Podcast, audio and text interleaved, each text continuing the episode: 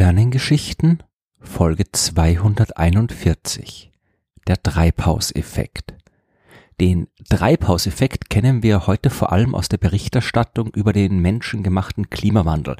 Es handelt sich dabei aber ganz allgemein um ein wichtiges Phänomen, wenn man verstehen will, wie ein Planet funktioniert.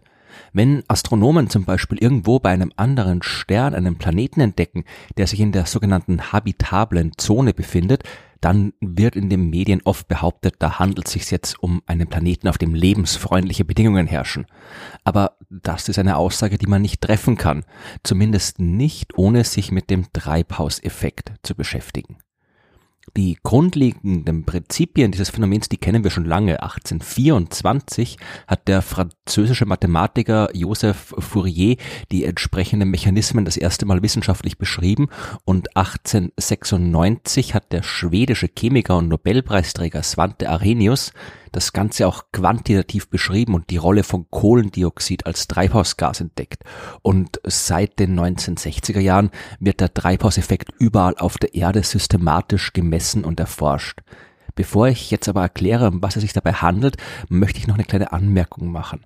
Der Treibhauseffekt, um den es hier geht, der hat nur bedingt mit dem zu tun, was in einem Treibhaus stattfindet, das manche im Garten stehen haben. Das, was da die Tomaten und Pflanzen im Gewächshaus warm hält, nennt man Glashauseffekt. Und das liegt vor allem daran, dass da tatsächlich ein Dach aus Glas ist, durch das Licht einfallen kann, die Luft drunter erwärmen kann, die dann aber dank des Dachs nicht mehr mit der kalten Luft Luft draußen in Kontakt kommen und abkühlen kann.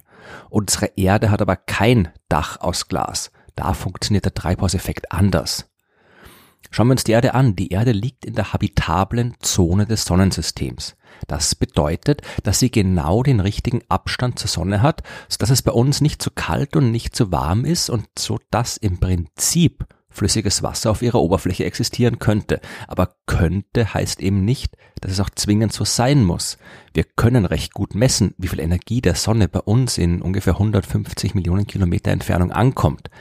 Der offizielle Wert dieser Solarkonstante beträgt 1367 Watt pro Quadratmeter, obwohl der natürlich nicht wirklich konstant ist, sondern immer ein kleines bisschen schwankt. Diese Energie trifft also auf die Erde und erwärmt sie. Ein erwärmter Körper gibt seine Wärme aber auch wieder ab und das gilt auch für die Erde. Und auch diese Menge an abgegebener Wärme kann man leicht berechnen. Setzt man jetzt die Menge der von der Sonne empfangenen Energie mit der Menge der von der Erde abgestrahlten Energie gleich, dann erhält man die sogenannte Gleichgewichtstemperatur, also die Temperatur, die sich nach einiger Zeit von selbst einstellt. Bei der Erde kommen wir dabei auf einen Wert von 5 Grad Celsius. Und wenn man jetzt in der Berechnung noch berücksichtigt, dass ein Teil der Sonnenenergie von der Erdoberfläche direkt reflektiert wird, ohne zu ihrer Aufwärmung beizutragen, dann beträgt die Gleichgewichtstemperatur der Erde sogar nur minus 18 Grad Celsius. Mit so einer niedrigen Durchschnittstemperatur wäre die Erde alles andere als lebensfreundlich. Sie wäre komplett gefroren und Leben, wie wir es kennen, gäb's nicht. Und tatsächlich ist es ja auch deutlich wärmer bei uns, was daran liegt, dass wir in der Berechnung die Atmosphäre der Erde nicht berücksichtigt haben und den Treibhauseffekt. Kurz und knapp erklärt funktioniert der so. Die Sonne strahlt Energie auf die Erde. Die meiste Energie erreicht uns dabei bei einer Wellenlänge von um die 500 Nanometer, also eigentlich im grünen Licht, aber weil die anderen Anteile auch dazu gemischt werden, erscheint das Sonnenlicht uns trotzdem nicht grün, sondern weiß. Die Lufthülle der Erde, die ist durchlässig für dieses Licht, weswegen es auch bis zu uns auf den Erdboden gelangen kann. Dort wird es von allem absorbiert, was da so rumliegt, rumsteht, rumwächst oder rumläuft. Dadurch erwärmt sich das auch alles und alles gibt diese Wärme wieder ab. Soweit ist alles noch recht simpel und jetzt kommt der wirklich wichtige Teil. Die Strahlung, die die erwärmte Erde wieder abgibt, ist nicht die gleiche Strahlung, die sie aufgenommen hat. Bei welcher Wellenlänge ein Objekt seine meiste Energie abstrahlt, das hängt von der Temperatur ab und das nennt sich das Wiensche Verschiebungsgesetz. Das sagt uns, dass die knapp 6000 Grad heiße Sonnenoberfläche ihr Maximum eben im grünen Licht hat. Die Erdoberfläche wird aber, zum Glück, nicht bis auf 6000 Grad aufgewärmt. Die Temperaturen liegen deutlich tiefer und deswegen gibt sie die Energie eben auch vorrangig im infraroten Bereich des elektromagnetischen Spektrums ab. Und jetzt kommt wieder die Atmosphäre der Erde ins Spiel. Für das Licht der Sonne ist sie durchlässig, für die langwelligere Infrarotstrahlung aber nicht mehr so gut. Und das ist der Treibhauseffekt. Die Erde kann nicht die gesamte Energie, die sie von der Sonne erhält, auch wieder abgeben. Die Lufthülle hält einen Teil zurück und der sorgt dafür, dass die Erde wärmer ist, als sie es laut Berechnung der Gleichgewichtstemperatur sein sollte. Aber warum macht sie das? Wie kriegt die Atmosphäre das hin? Warum geht da normales Sonnenlicht durch, Infrarotstrahlung aber nicht? Dazu müssen wir einen Blick auf die Bestandteile der Atmosphäre und die Eigenschaften dieser chemischen Stoffe werfen. Die Atmosphäre besteht zu knapp 78 Prozent aus Stickstoff und zu etwa 21 Prozent aus Sauerstoff. Dann gibt's aber auch noch jede Menge Gase in sehr geringen Mengen. Wasserdampf zum Beispiel und auch Kohlendioxid, Methan und Ozon. Die machen insgesamt nicht mal ein Prozent der Erdatmosphäre aus, spielen aber trotzdem eine enorm wichtige Rolle, denn es handelt sich um die Treibhausgase, also genau die Stoffe, die für den Treibhauseffekt verantwortlich sind. Die Kohlendioxidmoleküle, die Methanmoleküle und all die anderen Moleküle der Treibhausgase, die absorbieren die Energie, die von der aufgewärmten Erde abgegeben wird.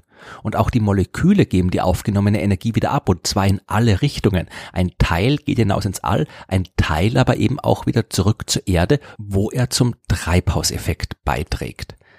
Welche Art von Strahlung ein Molekül absorbieren kann, das hängt von seiner Struktur ab. Je nachdem, wie komplex diese Struktur ist, kann ein Molekül auf unterschiedliche Arten schwingen. Jeder Schwingungszustand entspricht einer anderen Energie und ein Molekül kann Energie nur aufnehmen oder abgeben, wenn die Energie genau zu seinem Schwingungszustand passt. Es passen quasi nur Energiepakete einer gewissen Größe ins Molekül hinein. Es kann nicht einfach irgendwelche beliebigen Mengen aufnehmen. Die Stickstoff- und Sauerstoffmoleküle nehmen die von der Erde abgegebene Infrarotstrahlung nicht auf, die Moleküle der Treibhausgase allerdings schon. Der Wasserdampf ist dabei das stärkste Treibhausgas und für 40 bis 70 Prozent des Treibhauseffekts verantwortlich. Genau kann man es nicht sagen, da die Menge an Treibhausgasen je nach Region, Tageszeit und Jahreszeit schwankt. Dann folgt schon das Kohlendioxid mit einem Beitrag von 10 bis 30 Prozent und Methan und Ozon, die jeweils zwischen 4 und 10 Prozent beitragen können. Es gibt noch einen Schwung anderer Treibhausgase, die aber nur eine sehr geringe Rolle spielen. Der Wasserdampf in der Atmosphäre ist übrigens auch ein Grund, warum Astronomen ihre Teleskope nach Möglichkeit möglichst hoch oben und möglichst in Wüstengebieten aufstellen. Je weniger Wasserdampf zwischen ihnen und dem Weltall ist, je trockener die Luft ist, desto mehr Infrarotstrahlung aus dem All kann das Teleskop auf der Erde erreichen. Für wirklich umfassende Infrarotastronomie muss man zwar immer noch ins Weltall ausweichen und Weltraumteleskope benutzen, aber bestimmte Bereiche kann man unter den richtigen Bedingungen auch von der Erde aus sehen. Der natürliche Treibhauseffekt hat dafür gesorgt, dass die Erde die lebensfreundlichen Temperaturen hat, die sie hat.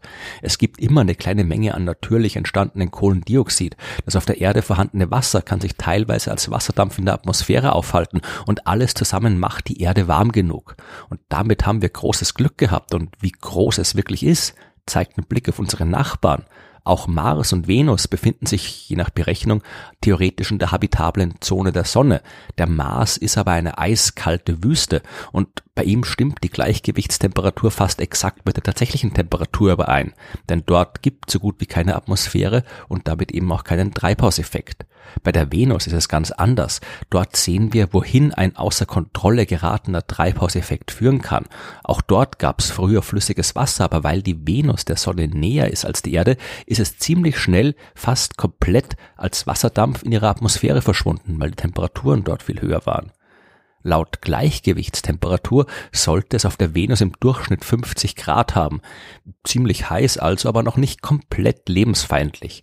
Tatsächlich liegt die Temperatur auf der Venus aber bei 470 Grad Celsius und das liegt allein an der gewaltigen Menge an Treibhausgasen in ihrer Atmosphäre. Der natürliche Treibhauseffekt hat die Erde bewohnbar gemacht. Der menschengemachte Treibhauseffekt, den wir mit unseren Kohlendioxidemissionen in den letzten 150 Jahren verursacht haben und immer noch im großen Maßstab verursachen, ist aber auf gutem Weg, das natürliche Gleichgewicht komplett durcheinander zu bringen.